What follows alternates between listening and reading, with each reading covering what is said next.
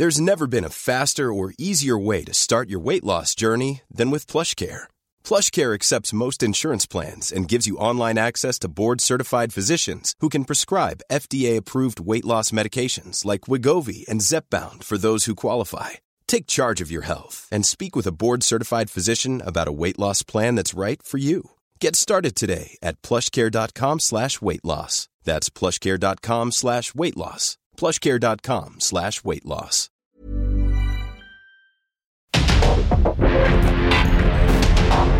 Porque el mundo actual no se entendería sin la economía, las finanzas y los negocios. Acompaña a Mario Maldonado, el columnista de negocios más joven y objetivo del periodismo financiero en su programa. Bitácora de negocios.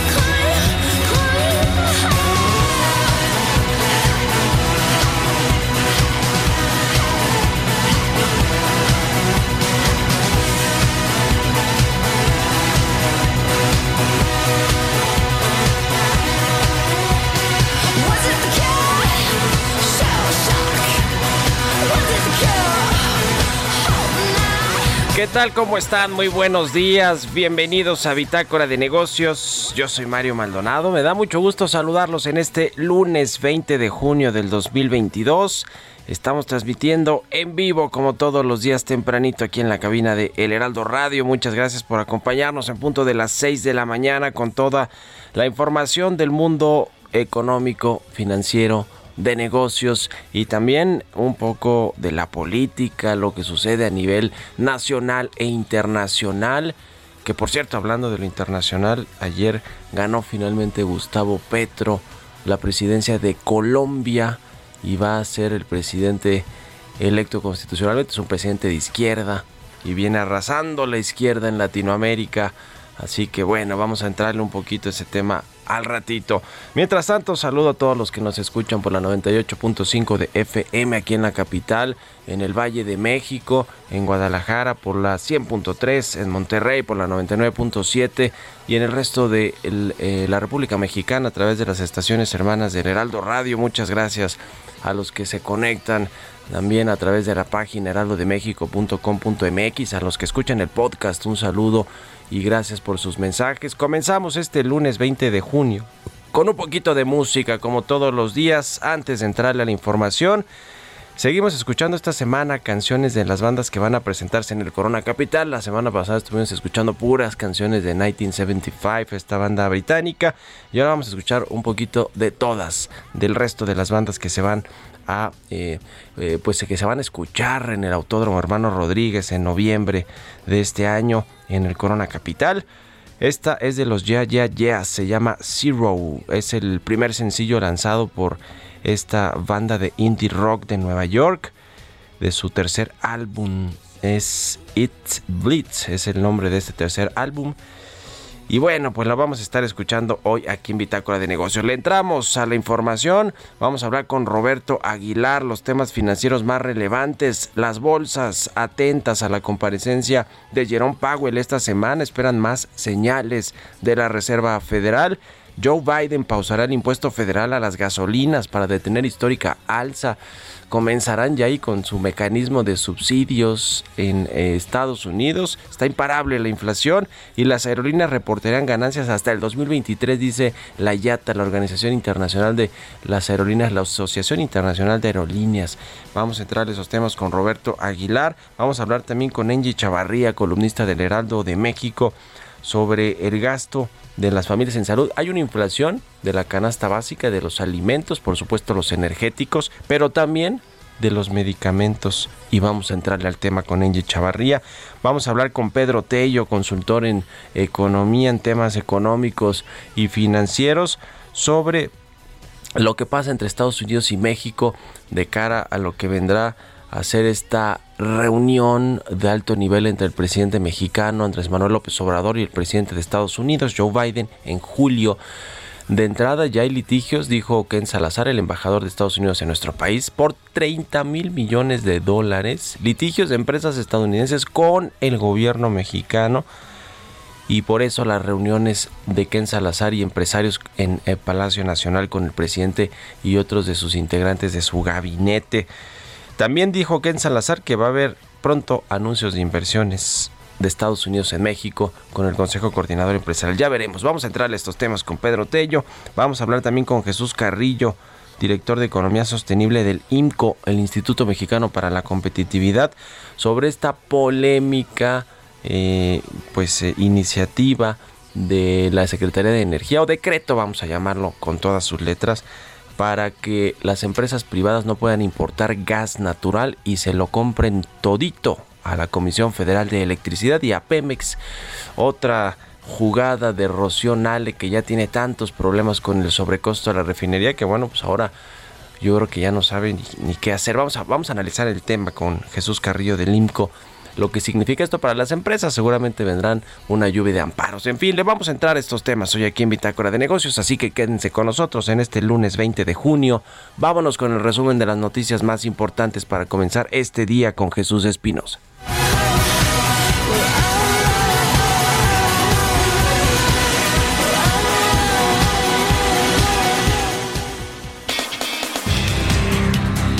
México se comprometió a reducir sus emisiones contaminantes de metano, potenciar la energía solar, sobre todo a través de inversiones privadas en la frontera con Estados Unidos, ya que el 35% de toda la energía que consume el país procede de fuentes limpias y renovables para 2024. Así lo indicó el presidente Andrés Manuel López Obrador en el foro de las principales economías sobre energía y clima, en el que participó de forma virtual. La empresa de la Nación Petróleos Mexicanos destinará una inversión de 2 mil millones de dólares de recursos propios y de créditos internacionales a tasas especiales para reducir hasta en 98% las emisiones de gas metano en los procesos de exploración y producción en la industria petrolera. Los compromisos de México llegan después de la visita al país de John Kerry, enviado especial para el clima de la administración de Joe Biden, y después de meses de recibir fuertes críticas, entre otros, de Estados Unidos, por haber apoyado leyes que dan ventaja a las empresas estatales de energía, limitando el acceso al mercado de compañías privadas de energías renovables. Antonio del Valle, presidente del Consejo Mexicano de Negocios, señaló que si México quiere aprovechar la coyuntura actual y atraer más inversiones, es necesario que ofrezca certidumbre y claridad en las reglas, lo que significa, dijo, no cambiarlas. La Secretaría de Economía interpuso una denuncia ante la Fiscalía General de la República al identificar que 14 de los apoyos del Programa de Apoyo Financiero a Microempresas Familiares 2021 presentaron irregularidades para su obtención. De acuerdo con un informe publicado este fin de semana, economistas de Bank of America Securities ven aproximadamente un 40% de probabilidad de recesión en Estados Unidos en 2023, con una inflación que continuará siendo alta.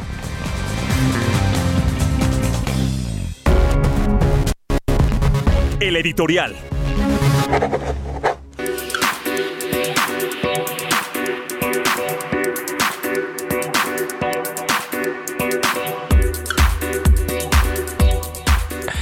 Pues luego de que se anunció que el Estadio Azteca va a ser tres veces mundialista en 2026, Esto va a ser un parteaguas para esta obra arquitectónica que diseñaron en 1962 los arquitectos Pedro Ramírez Vázquez y Rafael Mijares. Es propiedad del grupo Televisa, este eh, recinto deportivo histórico.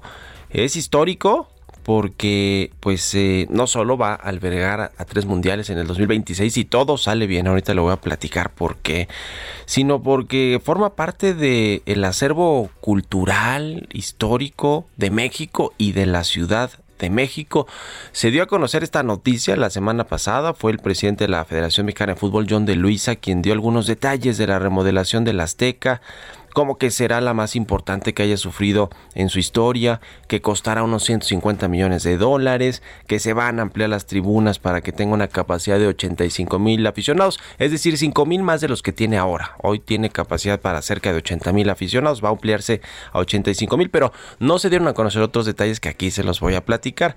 Este proyecto de renovación, de remodelación del Estadio Azteca va a mantener esta arquitectura original, eso sí no va a cambiar mucho, pero por ejemplo el techo del estadio se va a ampliar de manera que las gradas estén cubiertas contra la lluvia, los pasillos se van a ampliar, los baños, todo el equipo de audio, de sonido, habrá un museo dentro del Estadio Azteca como en, en los estadios europeos, en muchos estadios europeos que hay museos de dentro del estadio. Bueno, eso va a suceder con, el, con esta remodelación del Azteca. Se van a ampliar los túneles, se van a poner túneles de cristal para la entrada de los jugadores, entrada y salida de los jugadores a la cancha, tecnología de punta para ingresar al estadio, los biométricos, se van a adicionar cajones de estacionamiento, va a ser el estacionamiento subterráneo ahora, se van a crear áreas verdes, lagos artificiales y lo interesante también es que seguramente le van a cambiar el nombre, se va a quedar como Estadio Azteca, pero seguramente le van a poner el nombre de alguna empresa comercial, de alguno de los socios de Televisa o del Estadio Azteca, porque pues 150 eh, millones de dólares para renovarlo suena mucho dinero y como ya sucede en prácticamente todos los nuevos estadios que le ponen la marca comercial del patrocinador, pues así sucederá seguramente con el Azteca. Originalmente había un proyecto inmobiliario planeado para los alrededores de este estadio por parte de la familia Helfon o de Freddy Helfon, que es propiedad, propiedad del eh, propietario del grupo inmobiliario Alel, pero pues la burocracia del gobierno capitalino y de eh, unas consultas que se hicieron ahí para eh, con, la gente cercana de los que viven ahí en el Estadio Azteca, cerca del Estadio Azteca en las inmediaciones, pues todo eso terminó pues por tirar este proyecto inmobiliario de centros comerciales, hoteles, corredores comerciales, todo este asunto y ya no habrá este tema. Uno, un asunto importante que se comenta es que si la inseguridad en México no cede, no bajan los niveles de inseguridad, la FIFA en cualquier momento le quita la sede del Mundial a México, no solo a la Ciudad de México, sino a México completamente. Así que es un tema que preocupa a la, a la FIFA y por supuesto pues a los estadios, a los dueños de los estadios que ya se anunciaron van a ser mundialistas en el 2026. En fin, ahí parte de los detalles. Hoy escribí de eso en el Universal, así que si quieren échenle un ojo y escríbanme en Twitter arroba Mario Mal y en la cuenta arroba Heraldo de México. Economía y mercados. Roberto Aguilar ya está con nosotros aquí en el Heraldo Radio. Mi querido Robert, buenos días. ¿Cómo estás, Mario? Me da mucho gusto saludarte a ti y a todos nuestros amigos. Fíjate que las bolsas asiáticas a la baja y los futuros de Estados Unidos registraban ligeras, ganancias en un escenario de temor a que la Reserva Federal de Estados Unidos, pues insista esta semana su compromiso de luchar contra la inflación pese a las consecuencias de una agresiva alza de las tasas de interés. Y es que esta semana habrá muchas intervenciones de miembros de la Reserva Federal, pero lo verdaderamente fuerte será entre miércoles y jueves, Mario, que va a haber una comparecencia ante el Senado de Jerome Powell, la cabeza del Banco Central. Interesante comentarte también que la negociación volátil, en una sesión en la que las bolsas de Estados Unidos están cerradas por el festivo, se celebra o se conmemora el Día de la Liberación en Estados Unidos, pues bajan justamente la operación eh, a nivel eh, global por ser tan importante este mercado. Pero fíjate que la semana pasada el Standard Poor's 500 cayó casi 6% y ya cotiza 24% por debajo de su máximo de enero. Los analistas de Bank of America señalan que se trata del vigésimo mercado bajista de los últimos 140 años y que el descenso medio entre el máximo y el mínimo es del 37.3%. Los inversionistas desearán que no se iguale la duración media de 289 días, dado que la fase correctiva no terminaría hasta octubre del 2022. De acuerdo con este análisis interesante, bueno, pues habrá momentos de volatilidad todavía bastante acentuados en las siguientes semanas. Y bueno, te decía que todo un elenco de banqueros centrales figura en la agenda de discursos de esta semana, encabezados por un probable, una probable comparecencia de corte agresivo del presidente de la Reserva Federal, Jerome Powell.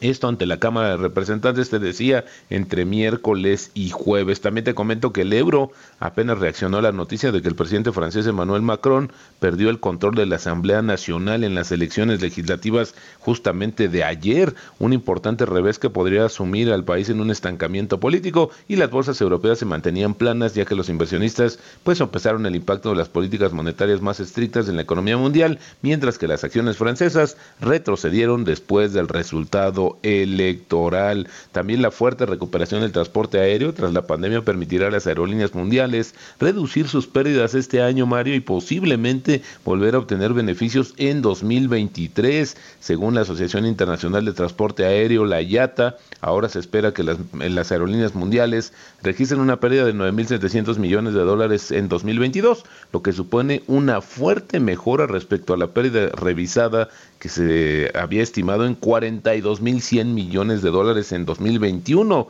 La previsión para 2022 es casi 2.000 millones de dólares mejor que la expectativa anterior de una pérdida de 11.600 millones de dólares. Y bueno, se prevé que América del Norte, Mario, siga siendo la región con mejores resultados y la única que obtendrá beneficios este año previstos en 8.800 millones de dólares. Y también el presidente de Estados Unidos, Joe Biden, está revisando la eliminación de algunos aranceles a China y una posible pausa en el impuesto federal a la gasolina cuando Estados Unidos lucha por hacer frente al aumento de los precios del combustible y también de la inflación. Y bueno, mira, lo que me llamó la atención, Mario, es una jornada de huelga en Bélgica por el aumento del costo de la vida, donde está cerrado los aeropuertos, también está cerrado el transporte, y los sindicatos se juntaron y bueno, pues están justamente protestando por el aumento en el costo de la vida. Bueno, estos, estas manifestaciones, Mario, han antes las veíamos en otro tipo de países, pero bueno, hoy estamos viendo justamente esta situación en Bélgica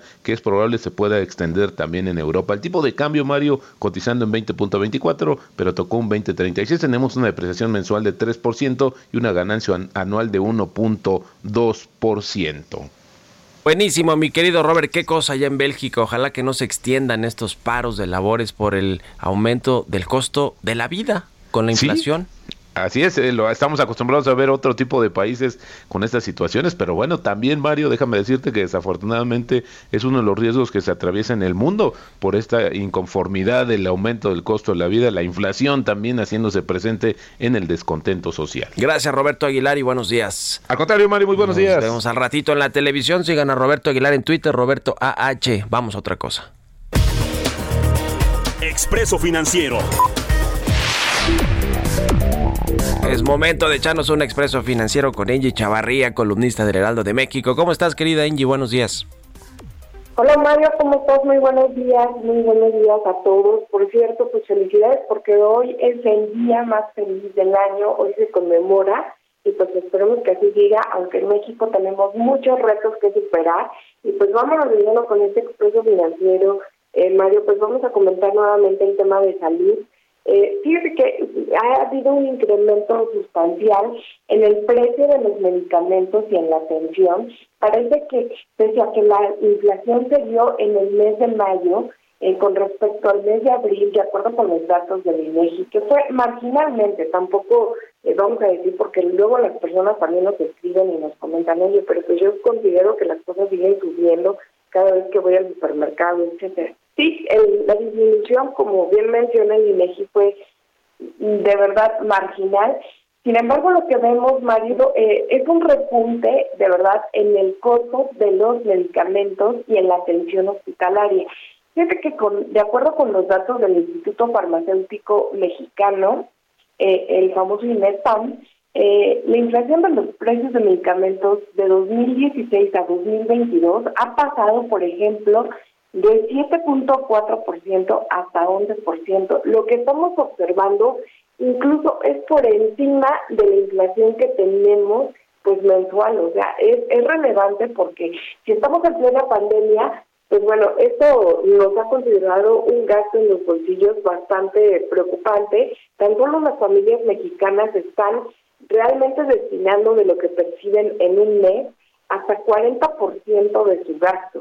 Y también, por ejemplo, si le agregamos este factor, que 6 de cada 10 mexicanos no cuentan con seguridad social, pues bueno, esto también pues les da un impacto mayor y tienen que destinar mayor número de su gasto. Fíjate que una de las soluciones que han encontrado algunos especialistas y que podríamos analizarlo si se lo dejamos en la mesa también al gobierno federal, es estas plataformas eh, que han surgido, estas startups, por así decirlo, eh, de las que están ofreciendo incluso medicamentos, eh, farmacia en línea y no solo también pues consultas en línea. De alguna manera tenemos que ver la forma de democratizar eh, la salud y que este alcance permee a todos.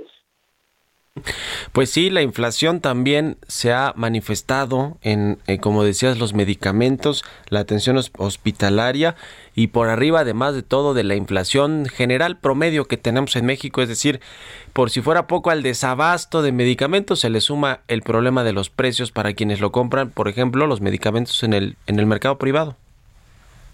Sí, fíjate María, por ejemplo, te voy a compartir este dato rapidísimo. Expectorantes, descongestivos, anticonceptivos y antigripales registraron una inflación mayor a la nacional de 11.9%, que fue la más alta, para, eh, por ejemplo, los descongestivos. En el caso también, por ejemplo, eh, de medicina homeópata y naturista, hasta más de 4%. Sí. Y pues así nos vamos viendo en los antigripales, por ejemplo, 7% en un mes a otro sí fue bastante relevante. Pues todo un tema. Gracias, Angie Chavarría. Tus redes sociales, ¿dónde te puede seguir la gente?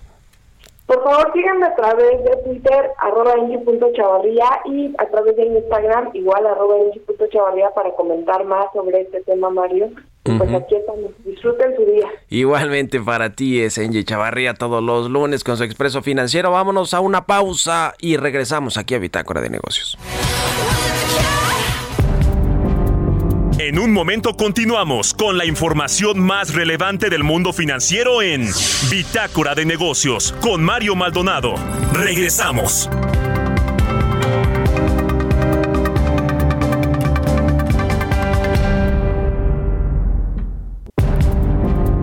Estamos de vuelta en Bitácora de Negocios con Mario Maldonado.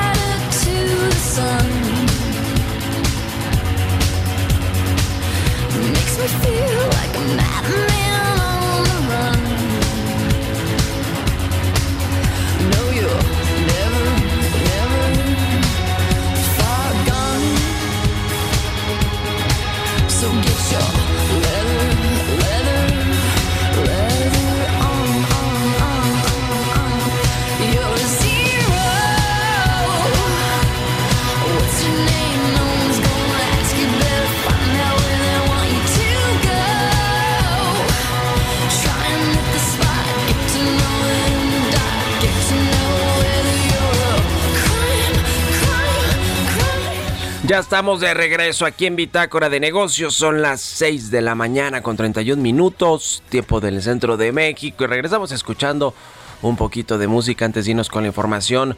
En esta segunda mitad del programa estamos escuchando a los Yeah Yeah Yeahs. Se llama Zero esta canción.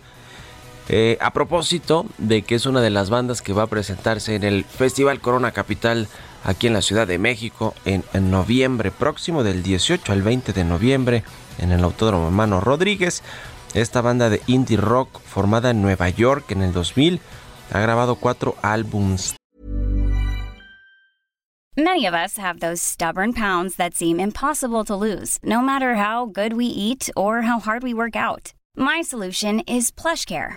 PlushCare is a leading telehealth provider with doctors who are there for you day and night to partner with you in your weight loss journey. They can prescribe FDA-approved weight loss medications like Wagovi and Zepbound for those who qualify.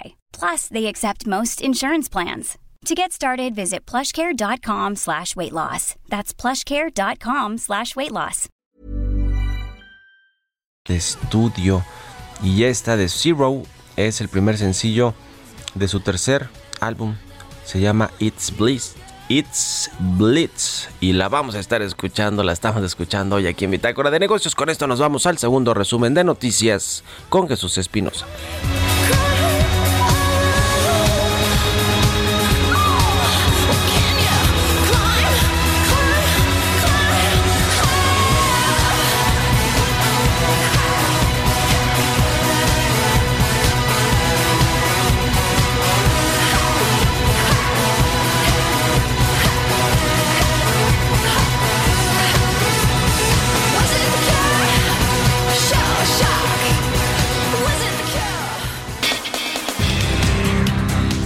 Presidente de México, Andrés Manuel López Obrador, aseguró que se mantendrá el subsidio de la gasolina por lo que resta del año. A nivel mundial, el precio de los energéticos se ha visto afectado por la invasión de Rusia a Ucrania. Pese a ello, el mandatario federal aseguró que no habrá un aumento en la gasolina.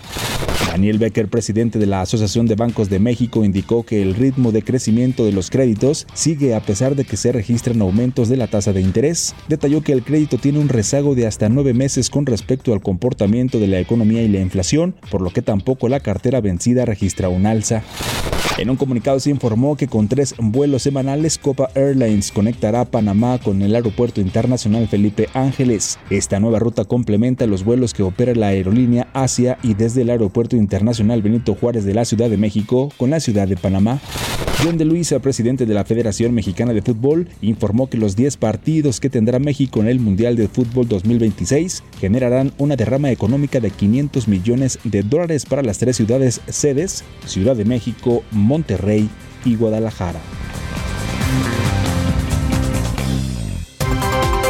Entrevista. Presidente de México, Andrés Manuel López Obrador,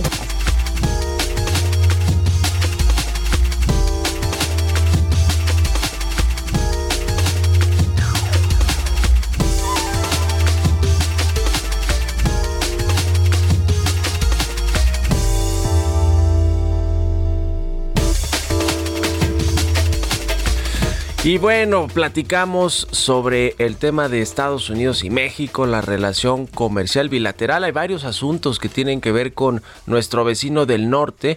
Para empezar, la posible recesión en la que podría caer a finales de este año o quizá más bien a principios del 2023. Una recesión que a México, ya ve este tema del catarrito, ¿no? Si Estados Unidos le da catarrito, a México le daría pulmonía. Y bueno, pues a esto se le suman una serie de litigios de empresas de Estados Unidos con el gobierno mexicano. Se habla de hasta 30 mil millones de dólares, según el embajador Ken Salazar, que pues estarían litigándose por parte de las empresas extranjeras de Estados Unidos con el gobierno mexicano. ¿Por qué? Pues por el cambio de reglas del juego, de los contratos, no respetar el Estado de Derecho. Y pues aún así el presidente del CCE, Francisco Cervantes, dice que pues las empresas de Estados Unidos siguen muy interesadas en invertir en México y en anunciar, en anunciar grandes inversiones. Veremos si se anuncian. Yo la verdad lo veo complicado, pero vamos a analizar toda esta coyuntura con Pedro Tello, él es consultor en economía y me da mucho gusto saludarlo. Querido Pedro, ¿cómo te va? Buenos días. Mario, buenos días gracias por el favor de la invitación. Y sí, en efecto, el tema de las relaciones entre México y Estados Unidos no solamente despierta interés por la naturaleza misma de nuestra integración económica natural y de muchos eh, años atrás, sino sobre todo porque en esta coyuntura en particular, en la que a Estados Unidos le interesa generar inversiones cerca para tener proveedores confiables de materias primas, piezas, partes y componentes, por otro lado, a Estados Unidos le interesa mucho desarrollar el cumplimiento de los compromisos en materia ambiental, y también requiere que las empresas que exportan productos hacia su economía, entre ellas buena parte de empresas instaladas en México, se comprometan con el cumplimiento de los eh, compromisos en materia ambiental para ir reduciendo la generación de eh, eh, problemas ambientales eh, en el futuro y para cumplir lo establecido en el TEMEC. Así que estamos frente a una condición sin duda alguna interesante, pero muy complicada también, Mario. ¿Cómo ves el tema de la recesión en Estados Unidos? Hay quien, a ver, la semana pasada fue una semana negra para los mercados financieros que normalmente se anticipan a lo, a lo que pueda venir en términos económicos y bueno pues muchos eh, analistas lo vieron como pues el anuncio de que efectivamente viene una recesión para los Estados Unidos Janet Yellen la secretaria del Tesoro ha dicho que pues no es inevitable la recesión pero que es muy posible también lo mismo que Joe Biden el presidente estadounidense ¿qué, qué te parece? Y, obviamente pues los efectos para México de que Estados Unidos caiga en una recesión si bien no tan profunda pues finalmente una recesión económica e, eso es lo interesante. Yo creo que en efecto, las probabilidades de que Estados Unidos llegue a un ambiente recesivo en la primera mitad del año 2023 van aumentando considerablemente. Ahora, eh, lo importante de una recesión no solamente es si ésta llega o no, sino dos cosas que son las más relevantes. Uno, la profundidad de esa recesión y dos, la duración de la misma. Yo tengo la impresión de que en la eventualidad de que Estados Unidos llegue a la recesión, confirmando que las probabilidades se ubican por arriba del 80%, lo más probable es que esa recesión sea de corta duración, no más de cinco meses estiman algunos, y la profundidad de esa etapa recesiva no sea tan angustiante para la planta productiva de Estados Unidos, debido fundamentalmente a las fortalezas con las que Estados Unidos llega justamente a esta fase descendente del ciclo de su actividad económica y debido también al hecho de que en materia de empleo eh, el, el nivel de generación de fuentes de trabajo es tal que evidentemente esos dos factores, empresas relativamente fortalecidas y por otro lado un mercado interno con empleos eh, lo suficientemente robustos, servirían como una red de contención del efecto recesivo. Ahora bien, si Estados Unidos efectivamente llega a una recesión en la primera mitad del año próximo, es una recesión de corta duración y no muy profunda, eso no significa que para nuestro país las noticias sean del todo favorables.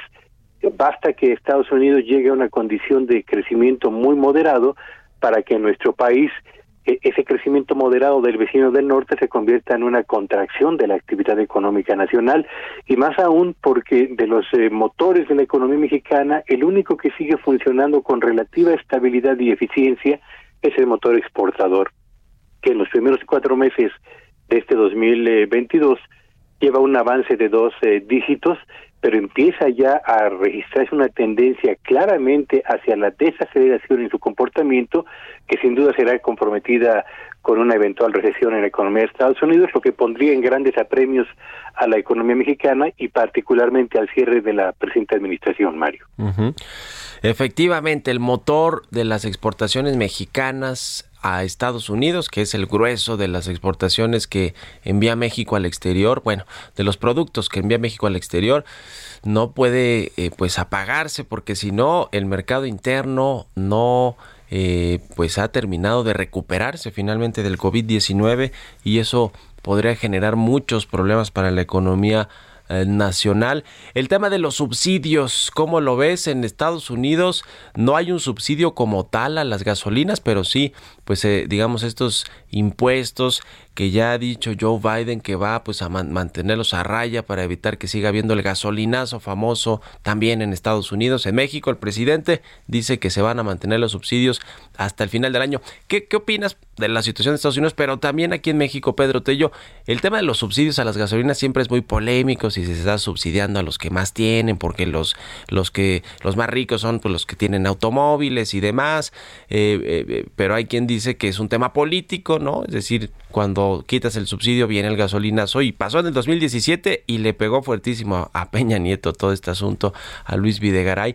Eh, es un tema político, los ves bien, le cuesta mucho, nos cuesta mucho a, nosotros que pagamos impuestos, eh, el impuesto, el subsidio a las gasolinas, perdón, el subsidio a las gasolinas. ¿Qué, qué opinas? ¿Es, ¿Es política? ¿Es político o si tiene su sentido realmente económico para contener la inflación este subsidio? Evidentemente que un tema como el de los subsidios que impide que el precio de las gasolinas se dispare y ponga en apremios más de los que ya en este momento se encuentran consumidores y empresarios, lo mismo desde el sector agrícola hasta los transportistas de productos del mercado, de los centros de producción a los centros de consumo, es un tema muy, muy polémico. Y, yo lo que creo, Mario, es que un país como el nuestro, con eh, un sector gubernamental que tiene restricciones presupuestales que están a la vista de todos, que tiene al mismo tiempo una planta productiva donde los niveles de despegue o de desarrollo o de crecimiento se han ido eh, abriendo como una brecha entre las eh, empresas y sectores y regiones exitosas, las de corte estrictamente exportador y aquellas que también eh, eh, benefician a empresas que tienen perfectamente asentada su, eh, su posicionamiento, su presencia, sus productos en el mercado nacional y el resto de la planta productiva que se ha venido rezagando en materia de inversiones, de competitividad, de generación de ventas, de cobranza, de rentabilidad, etcétera. Cuando tienes esta planta productiva por una parte y por la otra cuando tienes un tejido social donde se ha venido incrementando la población en condiciones de bienestar que van acercándose a la frontera entre vida digna y vida en pobreza, y cuando una institución como la CEPAL te indica que la combinación entre estancamiento o bajo crecimiento económico e inflación provocará un aumento en el en el número de mexicanos en condición de pobreza en este 2022, pues uno tendría que pensar que los recursos escasos en materia presupuestal tendrían que destinarse a las actividades que permitan al final del día tener capacidad para despegar en materia económica la actividad productiva o bien para eh, consolidar esta red social que impida que un mayor número de mexicanos se eh, en condiciones de pobreza. Y yo tengo la impresión de que destinar la cantidad de recursos tan importante, más de 100 mil millones de pesos en lo que va de este año a subsidio a las gasolinas, más lo que se acumule durante la segunda mitad del presente del presente año a eh, contener el precio de un producto cuando tienes necesidades productivas y sociales eh, que en mi opinión están por encima de la prioridad de los combustibles, bueno, pues a lo mejor te genera cierta tranquilidad, y lo pongo entre comillas, entre los consumidores de combustibles, pero no te impide y tampoco frena las tendencias descendentes que se perciben en materia de actividad productiva y la complicación en el ambiente para atender a las necesidades sociales de una población que frente a la ausencia de empleos en cantidades suficientes y en calidad en materia de salarios eh, adecuada, eh, se está exponiendo cada vez más a condiciones de pobreza. Así que yo creo que el subsidio tiene evidentemente un componente político en un año elecciones este 2022 y frente a la perspectiva de un 23 que también tendrá proceso electoral en dos plazas muy importantes para la propia actividad política de nuestro país. Y yo creo que sería mejor destinarlo eh, tal vez no todo pero sí una parte eh, eh, poco más de la mitad a cuestiones productivas y cuestiones sociales, eh, Mario. Sin duda tiene un componente político claro el subsidio a las gasolinas, además del asunto de que si no la inflación, como ya dijo Jonathan Heath, se nos iría por lo menos al 10% si no hubiera este subsidio. En fin, interesante como siempre charlar contigo, Pedro Tello. Muchas gracias por estos minutos y muy buenos días. Gracias, Mario. Buenos días a todos. Un abrazo, que estés muy bien. 6 con 45, vámonos con las historias empresariales. Historias empresariales. Se dio a conocer que el mexicano Héctor Grisi será el nuevo CEO de Santander, pero a nivel global. Es el cargo de mayor jerarquía que un mexicano ha ocupado en el sistema bancario a nivel mundial. Bueno, también en Citi estuvo eh, Medina Mora como uno de los principales eh, cabezas a nivel mundial de este grupo, bueno, en Latinoamérica. Pero bueno, este Héctor Grisi como CEO, o sea, director general global, pues sí no lo había tenido un mexicano. Vamos a escuchar esta pieza que preparó Giovanna Torres. Actualmente Héctor Grisi Checa es presidente ejecutivo y director general de Santander, México. Será a partir del primero de enero del próximo año cuando tome el cargo como CEO de Santander a nivel global. Se mantendrá como presidente ejecutivo y director general de Grupo Financiero y Banco Santander México hasta el 31 de diciembre de este año. En tanto, el Consejo de Administración de Santander México y el Comité de Prácticas Societarias, Nominaciones y Compensaciones iniciará el proceso de selección de la persona que asumirá la Dirección General de Santander México a partir del 1 de enero del 2023. El mexicano Héctor Grisi sustituirá a José Antonio Álvarez, quien continuará en el Consejo de Administración como vicepresidente no ejecutivo. Ana Botín, presidenta de Santander, señaló que tiene mucha confianza en Héctor, al destacar que acumula décadas de experiencia y un conocimiento profundo de sus mercados y sus líneas de negocio. Por su parte, la presidenta del Consejo de Administración de Santander México, Laura Díez Barroso, destacó que es un reconocimiento a su talento y un liderazgo para encabezar una organización tan importante a nivel mundial, que además representa el cargo de mayor jerarquía que un mexicano ha ocupado en el sistema bancario global. Para Bitácora de Negocios, Giovanna Torres.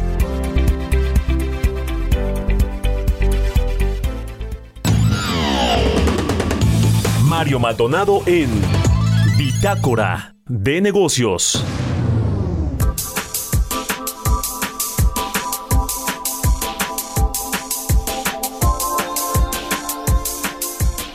Ah, qué polémica generó este asunto de la Secretaría de Energía, un oficio que mandó la Secretaría que encabeza Rocío Nale, que instruye condicionar el uso de gasoductos a empresas que tengan contratos de suministro con CFE y con Pemex. Es decir, lo que quiere la Secretaría de Energía con este decretazo es que las empresas privadas, los grandes consumidores de gas natural, no importen gas natural y se lo compren a la CFE y a Pemex. Vamos a platicar de esto con Jesús Carrillo. Él es director de Economía Sostenible del Instituto Mexicano para la Competitividad. ¿Cómo estás, Jesús? Buenos días. Hola Mario, muy buenos días, mucho gusto en saludarte, un saludo para ti y un saludo también para el auditorio. A ver, explícanos de qué se trata este oficio, este decreto de la Secretaría de Energía, cómo le afecta a las empresas que creo que pues ya eh, pueden ampararse con respecto a este tema, como sucedió con la ley de la industria eléctrica. Platícanos los, los efectos, lo que significa este oficio de la Secretaría de Energía. Claro que sí, Mario. Mira, la semana pasada, como bien mencionabas, la CENER envió un oficio al, Centro Nacional de Control del Gas Natural, el que se conoce como CENAGAS, que es el que administra todos los sistemas eh, que están integrados al Cistrangas, que son, digamos, estos las redes de ductos que tenemos para que se transporte el gas natural por todo el país. Y entonces en este es, es un oficio al Senagas y a la Comisión Reguladora de Energía, que es la que regula el mercado del, del gas natural. Esta sí es independiente y el Senagas es un organismo público descentralizado que está sectorizado a la CENEF. Entonces, en este les y les instruye, como decías, a la, a la CRE solo le puede exhortar, no la puede instruir porque tiene cierta independencia técnica y de gestión. Entonces les dice que la política nacional es que eh, pues se va a fortalecer a la CFE, que se tiene que eh, hacer uso de la capacidad ociosa que ahorita tiene la, la CFE y por lo tanto todo lo que se comercialice tiene que haber pasado primero con un contrato de la CFE o de Pemex, porque puede ser cualquiera de las empresas del Estado, pero pues en este caso solo funcionaría en particular con lo que se está importando por medio de la CFE, que es la única que está que tiene puntos más arriba de eh, la frontera donde está comprando gas. Entonces, esto de facto, para responder bien puntualmente a tu pregunta, pues va a crear un monopolio de la CFE en la comercialización del gas natural, lo cual está contra toda la legislación vigente. No se puede limitar el acceso a los eh, competidores, no se puede limitar el acceso a los gasoductos simplemente porque la propiedad de tu empresa no es del Estado. Entonces, con esto, con esto se crearía un monopolio y por eso lo que estamos anticipando, pues todos los que estamos eh, estudiando y analizando este sector, es que las empresas una vez más se van a se van a amparar y es que Mario ya tiene un antecedente en el mes de febrero a inicios de febrero eh, la CFE recibió el permiso de comercializar. Esto es reciente, porque este gas que se está eh, ahora pretendiendo que se obligue a comprar a las empresas, la CFE ni siquiera tenía permiso de comercializarlo, porque todo estaba, digamos, eh, condicionado a que fuera de uso propio, pero de repente la CFE en febrero cambia esta regla, le permite comercializar y ahora pues llevan la medida más adelante y dicen, ¿saben qué? No solo se puede comercializar, sino que se tiene que obligar a los usuarios a comprarle a la CFE, lo cual pues definitivamente está contra el espíritu de la competencia económica en México, Mario. El asunto, el argumento de, de la Secretaría de Energía es que el eh, CFE tiene, digamos, estos gasoductos, como decías, apenas la licencia para, para trasladar el, el, gas natural o, eh, eh, digamos, venderlo pues a los privados, pero habla de un de un pues de una capacidad ociosa que finalmente de todos modos está pagando la CFE y que pues no se la quedan aquí los privados prefieren importarlo con sus propios gasoductos o con los acuerdos que tienen con empresas privadas de gasoductos. ¿Qué opinas de esto? Porque hablan ahí de hasta 10 mil millones de pesos anuales que podría estar dejando de ganar o perdiendo la CFE por este tema. ¿Qué, qué nos dices al, al respecto? Pues aquí lo importante, Mario, es el tipo de medidas que utilizas para arreglar los problemas que tiene la CFE. Si este es un problema operativo que tiene la empresa, ya se le ha dicho, de hecho el Senagas a inicios, bueno, por ahí de 2018, un poquito antes de que iniciara el sexenio, ya se le había dicho al, a, la empresa que podría regresarle algunos ductos o alguna de la capacidad ociosa, pues, a, al Senagas para que el Senagas se hiciera cargo en temporada abierta de, eh, digamos, colocar esa capacidad en otros usuarios. Entonces, el problema aquí es que habiendo otras soluciones, curiosamente lo que se decide es de facto instaurar un monopolio y un monopsonio en el que nada más se puede, nada más la CFE sea el único comprador en Estados Unidos de gas natural. Entonces, lo que pareciera es que no se corresponde el remedio con la enfermedad no no no tiene mucha lógica que ante una falta de uso de un de una capacidad de una infraestructura de la CFE lo que se haga es que se monopolice el sector. Digamos no tiene ningún sentido económico no tiene ningún sentido técnico. Lo que se tendría que hacer es que el Senagas vuelva a tener control de lo que se requiera que tenga control para que se eficiente para que sea más eficiente el uso de la infraestructura en todo el país. Digamos, lo que no tiene ningún sentido es que el, que el remedio sea un monopolio de la empresa productiva del Estado, porque entonces le pasas el costo de la CFE, de estos 10 mil millones de pesos, o de todo lo que tenga que ver con un monopolio, pues se lo vas a trasladar a los usuarios. Entonces, esto es lo que no tiene ningún sentido, porque el último somos los consumidores quienes les vamos a pagar. Ese es el problema, porque además con esta inflación, imagínate además las empresas con los costos más altos pues los trasladan al consumidor. En fin, interesante el tema. Gracias Jesús Carrillo. Seguimos en contacto. Jesús Carrillo del IMCO. Buenos días. Muy buenos días, Mario. Que estés muy bien. Hasta pronto. Igualmente, hasta luego. Con esto nos despedimos. Muchas gracias a todos ustedes por habernos acompañado este lunes aquí en Bitácora de Negocios. Se quedan en estas frecuencias del Heraldo Radio con Sergio Sarmiento y Lupita Juárez. Nosotros nos vamos al canal 8 de la televisión abierta a las noticias de la mañana y nos escuchamos aquí mañana tempranito a las 6. Muy buenos días.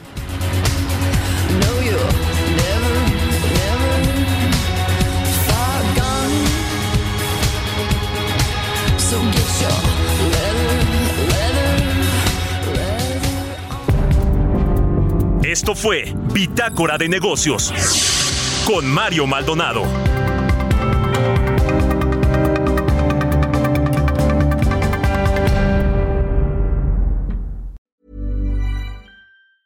Mom deserves the best, and there's no better place to shop for Mother's Day than Whole Foods Market. They're your destination for unbeatable savings, from premium gifts to show-stopping flowers and irresistible desserts. Start by saving 33% with Prime on all body care and candles. Then get a 15-stem bunch of tulips for just $9.99 each with Prime. Round out Mom's menu with festive rosé, irresistible berry chantilly cake, and more special treats. Come celebrate Mother's Day at Whole Foods Market.